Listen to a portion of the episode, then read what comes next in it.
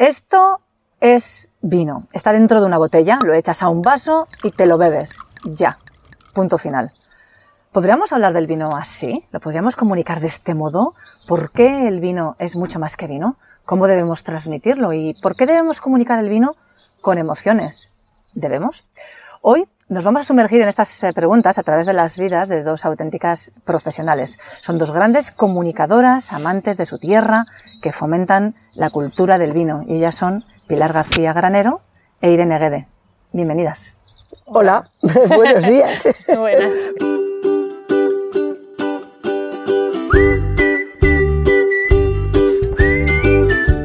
Mi gente tiene don. Relatos de vida y vino. ¿Podríamos comunicarlo así? Esto es vino, botella, vaso, adentro. Mm, Yo creo que el vino lo que tiene es magia. Y si lo desnudamos de toda su magia, realmente creo que perdería gran parte de su atractivo, ¿no, Irene? Hombre, no sé, sería una pena, sí, la verdad Sí. es que tan simple no es, ¿no? Sí, sí, no, no. Siempre yo creo que el vino no necesitamos tomarlo, no es pan, no es. Lo, cuando lo tomamos es porque estamos de alguna forma buscando algo que nos haga disfrutar, no es imprescindible en nuestra cesta de la compra. Mm, Bueno, según a quien le preguntes. Seguro que muchas de las personas que nos escuchan sí que es uno de los eh, productos, si se puede llamar así al vino, imprescindible. Quienes nos hablan son Pilar García Granero, directora del máster de sumillería y enomarketing del Basque Culinary Center. Ella es enóloga, sigue trabajando en eh, las pequeñas eh, bodegas a pie de viña. Dice que es lo que más le gusta hacer, vinos con personalidad.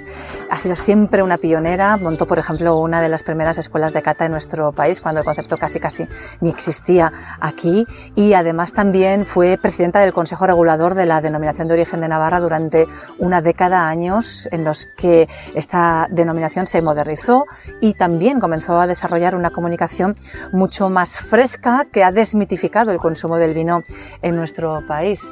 Eh, Pilar, en resumen, podríamos decir de ti que es una vida dedicada al vino. Pues sí, la verdad es que sí. Eh, ya desde chiquitita me gustaba mucho el vino, ¿no? Mi madre contaba en unas vacaciones, estábamos en un restaurante y como era el último día dijo, bueno, a los niños les pondrán una sangría. Y el maître, muy sorprendido, dijo, le pondremos mucha gaseosa. Y yo, siendo un mico, le dije, gaseosa no, que la jiban. ¿Eh? Mi madre tapándome la boca, no sabía. O sea, que se ve que desde pequeña me gustaba y me gustaba mucho, que es algo que sorprende hoy en día. Pero los domingos siempre nos ponían pues la gaseosa eh, manchada con una gotita de vino y aquello nos parecía la bomba, ¿no? Era lo más, lo más. Siempre he dicho que yo en Navidad yo tomaba los moscateles de toda la vida, esos moscateles oscuros, clásicos de la zona de Corella, de Navarra, siempre nos permitían tomar una mini copita. ¿eh? Y era como, wow, hoy es el día grande, ¿no? Que puedo tomar mi vino dulce. Y me encantaba, desde chiquita. Tú estabas destinada al mundo del vino, pero cuéntanos, porque de ti hemos oído, hemos sabido a lo largo de muchos momentos, pero tus primeros instantes, por ejemplo, cuando entraste la primera vez a una bodega, las primeras, los primeros instantes de tu Mm. comienzo en el ámbito Claro. más profesional, más laboral, ¿cómo fueron? ¿Cómo los recuerdas? Pues hay que pensar que el mundo era muy diferente. Claro, hoy las mujeres no tienen esa sensación, pero cuando yo entré a trabajar, acabé enología en el año 86, me fui a Francia, ahí era más habitual encontrar mujeres, pero yo vine aquí a Navarra y es que no existían, eran rara avis. Las bodegas era el terreno de los hombres. Y siempre cuento una historia, acabé la primera vendimia, no voy a decir en qué bodega fue, y un señor mayor se me acercó, me dio una palmada y me dijo, para ser usted mujer no hace mal vino. o sea que hay que pensar en ese año 86, que han pasado muchos años, pero realmente era muy raro. ¿eh? Ahora ya no, ahora ya pensemos- es la norma. Es la norma, el 50% o Para más. ser usted mujer es buena enóloga, ¿no? Sí, era como, sí, como sorprendente, ¿no? Pues si sabe hacer vino y es mujer, ¿no? Le llamó muchísimo la atención. Lo tomé en aquel momento como un halago. Hoy igual me hubiese enfadado un poquito más. Los tiempos han ido cambiando. Sí. A tu vera, y además también en otros momentos de tu vida, tienes en este instante a Irene Guede, De ti, Irene, diremos que ibas para ingeniera agrícola, pero el cine se te cruzó por el camino y ahora eres la chica de la garnacha. ¿Qué es lo que ha pasado en tu vida? Ya, tío. No lo sé. Demasiadas cosas. Pues sí, yo estaba estudiando ingeniero agrónomo, pues porque no vengo de una familia de vino, ni mucho menos, pero me, siempre me había traído pues la ciencia, la naturaleza, y como se me daban bien las mates y tal, pues bueno, pues vengo ingeniero agrónomo. Y, y entonces en la universidad empecé en el taller de cine y me encantó. O sea, siempre me ha gustado mucho leer el cine y cuando vi que realmente había una... O sea, había gente que profesionalmente se dedicaba a contar historias, pues dije, ostras, es que... Y después de dos años y pues les di el disgusto en casa, les dije, voy a dejar agrónomos y me voy a ir a estudiar comunicación. Bueno, bueno, ya puede ser la mejor, ya puede ser la mejor. Y yo, bueno, lo intentaré. Y al final, pues la, la, las casualidades han hecho que acabé trabajando dentro del sector, pero un poco desde la parte que a mí más me gustaba. ¿no? ¿Y qué casualidad te ha devuelto al mundo del vino? Pues yo estaba trabajando en Portugal, en las Islas Azores, ahí perdida, haciendo reportajes, y una amiga mía de agrónomos precisamente, pues tenía unos amigos en Holanda que se dedicaban al mundo del vino, tienen una tienda online y necesitaban a alguien que contara la historia que había detrás de los vinos que ellos vendían en la tienda. Entonces, pues que viajara, hiciera reportajes y fotos y y entonces, pues la verdad es que pensé, ostras, es una buena manera de volver como al continente, ¿no? Entonces, pues dije, sí, sí, sí. Y bueno, les gustó lo que hacía y, y, y ahí ya, pues la primera vez que hice el primer reportaje ya dije, ostras, ¿esto qué es, no? ¿Por qué? ¿Qué te no sé, fue como un flechazo. Pues me encontré a un hombre alemán que había dedicado su vida a su viña, a su bodega, a, sus vinos, que lo contaba con un amor tan grande que, no sé, pues dije, ostras, es, es, no sé, alguien es capaz de, de vivir así, ¿no? Eh, su vida a través de, de, de, su trabajo con tanta pasión, es que algo más hay aquí. Y, y luego toda la, la gente que fui conociendo y todas las historias que fui contando, pues no hicieron más que confirmar, pues que que no era plantar lechugas, o sea, que había, ¿no? Había ahí, jo, pues algo importante. Ahora cuentas historias, historias eh, de vino y transmites emociones a través de ellas. Eso dicen. Hay gente que me dice que hago llorar demasiado. No, bueno. no, cuentas historias preciosas. Sí, sí, no sé, o sea, para mí una de las cosas que me gustan de este sector es que no tengo que inventar humo, ¿no? Que realmente la gente que se dedica al vino y a, a la viticultura pues es como un proyecto de vida y como muy a largo plazo, ¿no? Muy, o sea, el que planta una viña no, no está haciendo algo que luego el año que viene si quiere cambia y hace otra cosa, o sea, realmente es una apuesta y muchas veces incluso algo que ha heredado de, pues, de un padre o de una madre, de una familia, ¿no? De unos abuelos, entonces, jo, pues ahí empiezas a tirar del hilo y, y y realmente hay cosas súper bonitas. Nos has hablado de este primer señor alemán. ¿Qué sí. otras historias tienes ahí que no te las quitas de la cabeza? Jo, pues mira, hablando de mujeres también, hubo una mujer en Francia que, que, vivía una vida tal cual me dijo aburrida en París con su marido, eran matemáticos, trabajaban en algo de informática y, y de vez en cuando iban a su pueblo, que había un, su marido tenía ahí una viñica y tal, y bueno, pues era algo como casi afición, ¿no? Tampoco... Uh -huh. Y de repente un día, además a los cuarenta y pico años, que igual dices, joder, no voy a cambiar ya ahora de vida, pues decidieron cambiarlo todo y dejaron como la gran urbe, ¿no? Y se quedaron en el pueblo y empezaron a hacer vino y la verdad es que tenían un proyecto súper bonito y hacían un vino, vamos, delicioso. Entonces a mí se me quedó pues sí, dijo como que en la vida había, era difícil descubrir lo que a no le gustaba, ¿no? Pero que una vez que lo descubrías era fácil saber que era eso, ¿no? Sí. Que era como, sí, sí, o sea, cuando lo, lo sabes. Pilar, ¿tú también has tenido ese flechazo? Sí, porque además, fíjate, mm, tú has dicho que en tu casa no eran agricultores. No. Mi familia era gente que venía del mundo del derecho. Entonces yo tanto oí hablar de testamentos de hermandad, de constitución de sociedades, de todo eso, y dije, yo quiero hacer algo que no tenga nada que ver con esto. Agricultura me pareció una buena pedrada. ¿eh? Dijo, esto se aleja lo suficiente. Yo hice ingeniero técnico agrícola en Villava y al acabar, la verdad es que siempre estamos en momentos de crisis. ¿Eh? los de el mundo agrícola y lo único que había trabajo era vendedor de productos fitosanitarios que yo en aquel momento no me veía o sea yo que llevaba la ecología por bandera. No entiendo por qué Pilar.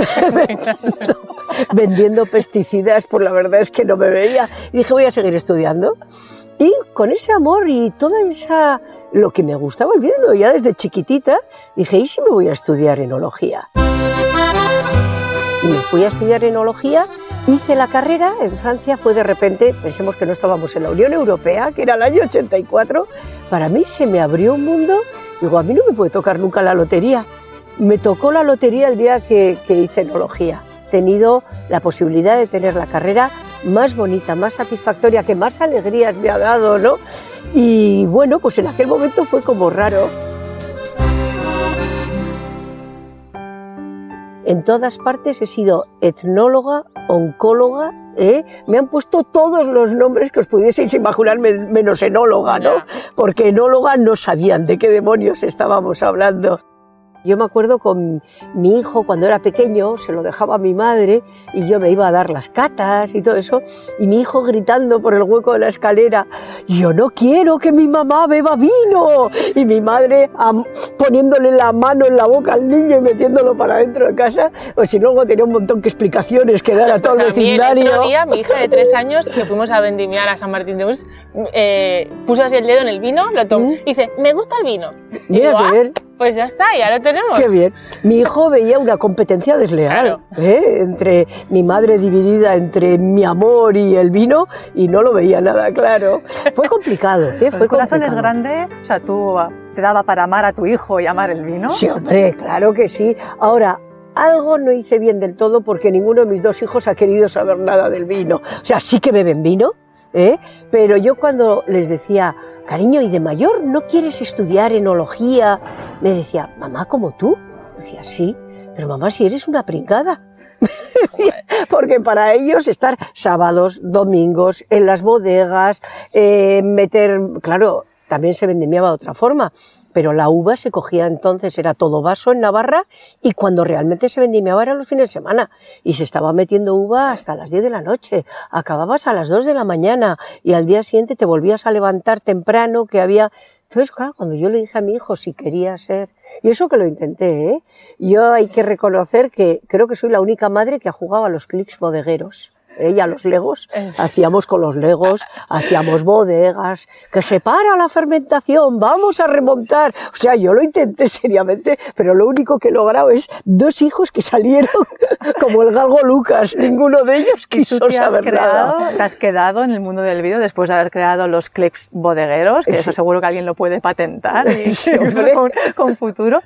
Habláis y transmitís pasión por el mundo del vino. Pero si ya nos escucha en este instante alguien que tenga, por ejemplo, una bodega o una denominación de origen o eh, un proyecto en el que el mundo del vino esté muy, muy presente, ¿cómo lo cuenta? ¿Cómo lo transmite? ¿Por qué el vino no es un producto más que puedas hablar en términos distintos? Para mí, por ejemplo, o sea, a mí el, el, vino y lo que he ido aprendiendo del vino me ha hecho como también entender mejor el mundo, ¿no? Al final, la viticultura y la elaboración del vino es algo que nos acompaña desde hace siglos y que incluso puedes entender muchas cosas que han pasado en el mundo, ¿no? Eh, gracias a todos esos movimientos de, ¿no? De cómo se ha transmitido la cultura, el cultivo, el... Entonces, no sé, es que todo eso, ese, ese bagaje es un paisaje, es, un, es, unas tradiciones, es incluso un vocabulario eh, y luego son todas, pues eso, todas las historias personales que hay detrás. Entonces, a mí que, me han enseñado a contar historias con su inicio, su nudo, su desenlace, sus personajes, sus, sus aliados, sus enemigos, sus, ¿no? Joder, pues me parece que en el sector tenemos todos los elementos para, ¿no? Es una odisea en toda regla. Entonces, eh, y luego es la pasión. O hmm. sea, yo no, no comprendo hacer un vino si no hay pasión detrás. Claro que tenemos un vino estándar, un vino que no se quiere que refleje la variabilidad de la añada o la variabilidad del suelo, pero yo a mis alumnos siempre les digo, ¿habéis oído hablar de alguien que elabore una cerveza y os diga, esta cebada está cultivada en una parcela con una orientación sur, con un suelo arcillo calcáreo y eh, pasó de padres... Nadie te cuenta eso de la cebada, te dirán si es fermentación alta, baja, qué lúpulo han usado y sin embargo los grandes vinos siempre te hablan de una historia y de un paisaje. Sí, de un lugar, ¿no? Al final... Es un viaje. Lo importante es, eso, que es, sí, que tienen como todo un contexto alrededor, un universo, ¿no? Que, que, que otros productos no tienen igual, donde tu cebada, o sea, que decir, cerveza puedes hacer en tantos lugares, ¿no? Porque realmente no te condiciona tanto pero la viña está en un lugar y además es como una fábrica al aire libre, ¿no? Que ahí puede pasar de todo. Entonces, jolín. Y luego además tenemos la gran suerte de que ¿cómo soy yo capaz de ver cómo es el perfil de un suelo? ¿Cómo soy capaz de poder saber qué minerales hay? Tengo ahí a la viña que con sus raíces extrae todos estos elementos, me da la uva, yo luego vinifico y puedo entrar al suelo gracias a esa interlocutora, ¿eh? a esa traductora de terroir que es la viña. Y eso no lo veo yo en otros productos. ¿Y siempre se ha contado bien el vino? ¿O no, todo lo contrario? Mm, bueno, se dice ¿no? que lo hemos complicado un poco, que no sé si se ha contado bien. Yo creo que también es como hay tanta gente implicada y somos todos tan diferentes que a veces es como muy difícil concretar mensajes ¿no? en los que todos vayamos a una. Y, y, luego también yo creo, igual porque yo me he especializado más en la parte de contar historias, creo que no es lo que más se hace. O sea, yo echo de menos que realmente se ponga el foco en las personas. Sí. Y luego aquí hay gente que es muy chapas. Sí, luego. Eh, es verdad. Luego hay que saber quién es, con quién, quién es el que tienes delante, ¿no? Sí, ¿no? sí. sí. Eh, al final, si yo empiezo a hablarte y lo fermenté a 25 grados, y digo, ¿y qué habría pasado si lo hubiese hecho a 26? Y usé un roble checheno con Kalashnikov. Y, qué pasa? Si el Al final, yo creo que la gente la desconcierta. Oiga, yo quiero ser un disfrutador de vinos. Siempre cuento, me mandaron en la pandemia, cuando se abrió todo, eh, una pizarra de un bar de Cádiz que decía, necesitamos clientes, no hace falta experiencia. Tal ¿Eh? cual. Pues en el vino necesitamos gente que se adentre, que disfrute que lo beba y luego, mm, si te ha gustado... Ya irás profundizando. Lo bueno del vino es que tiene capas, ¿no? Es como una cebolla. Puedes disfrutar de la primera capa sin tener tampoco mucha idea y porque al final es un momento compartido con gente que, que quieres o en un lugar mm. especial y luego, pues si te pica la curiosidad, pues puedes llegar hasta, bueno, a, entender cosas que son pues súper complejas del suelo, de... Pero bueno, hay, y, luego como tiene muchas facetas, da igual la formación que tú tengas o de dónde vengas, que siempre hay algo que... Pero que nos hemos pasado de distinguidos, de excesiva información, de hacerlo pues tan sublime, que ha habido personas que se han alejado del mundo del vino precisamente por eso. Y es que yo no entiendo cómo voy a beber vino. Si no yo tengo me da una cosa que me da pánico. No hay nada más bonito que beber vino. ¿Cómo puede ser que llegue con la carta de vinos a una mesa en un restaurante y parezca que, parece que da calambre. No, no, yo no, yo no, yo no sé vino, yo no, yo no. Y todo el mundo parece que te va a ocurrir algo si tocas, vas a empezar a jugar la partida Jumanji o algo así, ¿no? Como cojas la carta de vinos. Entonces, no, ¿qué tenemos que hacer? Eh, siéntete cómodo, no pasa nada. Eh, dime, ¿eh? yo te voy a hacer disfrutar, no te voy a hacer estudiar. Yo no conozco ni el nombre científico del bogavante, ni cómo se deconstruye, ni dónde están los principales caladeros de bogavante. Si está bueno me lo tomo y está riquísimo. Sí, a veces dicen, no, es que es difícil saber de vino y tal. Y, joder, hay productos que bien que los disfrutamos y, pagamos por ellos y no tenemos ninguna especialización hecha para entenderlo. Ninguno, ninguna. Entonces, ¿qué tenemos que normalizar? ¿Eh? No sé de vino. ¿Y qué? ¿Eh? Mm, te gusta beber, disfrutas. Eh, y si quieres te cuento una historia bonita, que desde luego no va a ser ni el grado alcohólico, ¿eh? ni el tiempo que ha estado en madera, ni absolutamente nada de eso. Yo, yo, siempre digo que creo que incluso a la gente, o sea, las historias gustan a todo el mundo, ¿no? Incluso a la gente que no le gusta el vino. Entonces, pues por ahí yo, creo que hay que entrar por ahí. Y, y bueno, sí, no sé, tampoco es simplificar porque se pueden hacer las cosas sencillas aunque sean profundas, pero bueno, sí que darle a la gente las cosas de una manera pues que... ¿Y sabes mejor el vino cuando lo cuentas bien? Clarísimamente Yo creo que sí. Sí. Sí, sí, sí, Y además está visto a nivel, a nivel neurológico, ¿eh? como tú haces lo que diríamos mm, siempre a la hora de catar, tenemos el, estamos observando dos cosas. Uno es la calidad intrínseca del vino y otra es la calidad percibida. Nosotros podemos trabajar eh, calidad intrínseca es te doy una copa, no te cuento nada. La calidad percibida es, y se te cuenta una historia bonita, la capacidad que tienes de disfrutar y de sentirte hermano de ese vino es muchísimo mayor. Hace mucho, o sea, lo que te hayan contado de ese vino, si encima ya les conoces, has visitado la bodega, te han caído bien, el entorno en que te lo tomes, la compañía, o sea, es que es como un universo el que rodea al vino que no es solo el producto en sí. Entonces, por eso yo creo que tampoco hay que darle mucha, mucho rollo a, los productos químicos o a veces estas notas de cata, ¿no? Que parece que no acaban. Que claro, y la gente ya desconecta y dice, bueno, yo no huelo maracuya y, o sea, ¿qué quieres que, no? Entonces ya le, has perdido. Le has perdido y le has asustado. Total, ¿eh? salen corriendo. Y además todo el mundo te va perdiendo, te va pidiendo como excusas. Oye, ¿quieres que tomemos un Es que yo no sé vinos. Toma ni yo de rabas, no pasa nada. ¿eh? No la tomamos. Irene y Pilar, alumna profesora, habéis coincidido en ese momento y desde esas facetas que las dos eh, tenéis, ¿cómo creéis que se puede educar a alguien, formar a alguien para que sepa transmitir el vino? Ostras, es que esa pregunta yo creo que, a ver, hay una parte del talento que también uno tenga, Mm. ¿no? Una tenga, Mm. o sea, hay cosas, pues hay gente que tiene más facilidad para comunicar, que se expresa mejor, que tiene gracia, o sea, que tiene gancho, ¿no? Pilar Mm. es un ejemplo. Eh, pero luego aparte yo creo que realmente lo que hay que, hay que creer en, en- en gente que le haya pinchado el gusanillo, ¿no? O sea, que, Mm. No sé, que a mí, por ejemplo, ahora me dices mm, que deje el sector y me vaya a otro sector y, ostras, eh, algo moriría dentro de mí, ¿no? Sería un poco, eh, eh, entonces, eso, yo creo que hace falta tener a este tipo de personas. Y luego yo creo muchísimo en todo, por ejemplo, los cursos, cuando la gente va y le explicas cómo se produce la uva, ¿no? Todo el trabajo que hay detrás de conseguir una uva de calidad. Le explicas por qué la viña te puede dar esas diferencias. Eh, le cuentas, eh, bueno, toda tu historia. ¿Qué Pero es se lo lo que cuentas ocurrido? tú, alguien como tú, no alguien como Mm. aburrido, ¿no? Que bueno, pues ahora estoy Mm. hablando de esto como podía estar. Sí. Porque realmente yo creo que lo que tenemos que hacer los que comunicamos sobre vino es inspirar a la gente, Sí. ¿no? Y sobre todo a los que vienen detrás, porque que es una rueda que no puede parar. Yo Yo creo que ocasión que oh, a Pilar le escuché, perdona que te interrumpa, pero en este momento creo que toca. Eh, hace mil años, y lo recuerdo, hablando de un vino que recordaba al armario de Sí, tu abuela, tal cual. y yo casi olía el armario de tu abuela. O sea, el, el ser capaz de generar esas metáforas sonoras, auditivas, visuales, mem- que te remontan al, pasado a la infancia o a la niñez, eso es un arte. Es que sobre todo lo que se ha visto que el vino es como la música, ¿no? Tú hueles algo y si ese aroma lo vinculas a una experiencia positiva, ¿eh?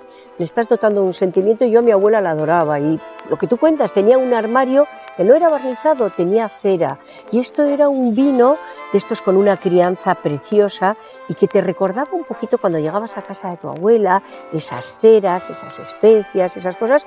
Claro, inmediatamente me apetecía beber ese vino, porque yo adoraba a mi abuela. Es como cuando oyes una canción, ¿no? Si fue el día que cortaste con alguien que te importaba muchísimo, oyes esa canción y, Y te se te pones un poquito ahí. triste. Pero si la asocias a un momento maravilloso, por eso es tan difícil cuando hablamos del análisis sensorial de un vino, lo que le produce a cada uno es diferente. Sí.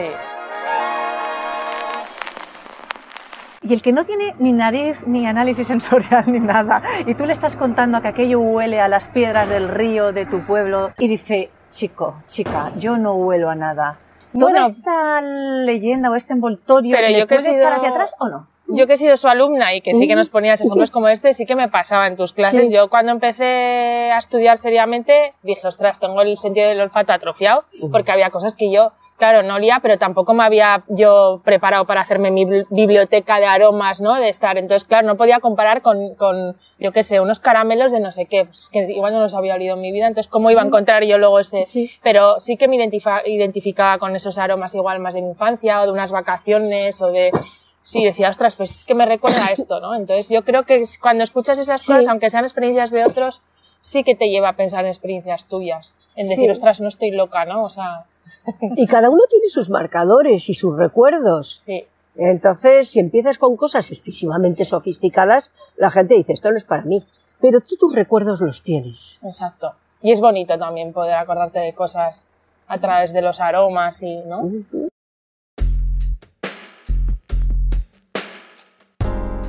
Nos escucha ahora alguien que quiere vender vino.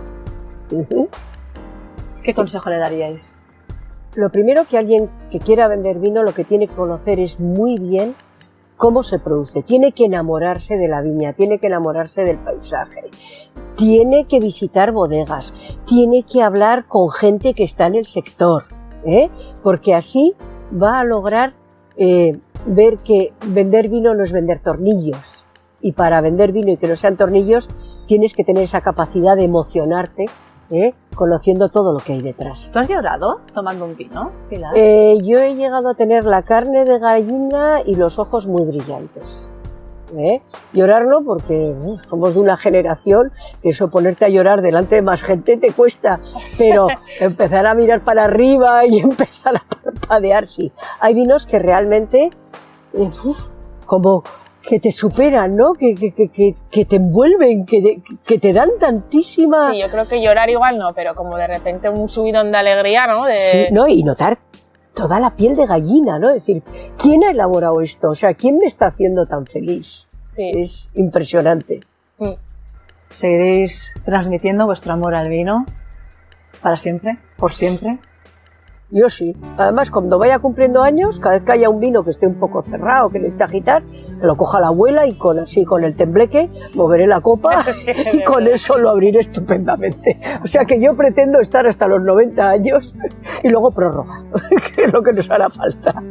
Lo bueno es también que hay tan, no, hay tan, tal diversidad que yo creo que es como no, no se puede acabar. Sí. Ni de contar historias ni de aprender, o sea, eso está Sí. muy guay.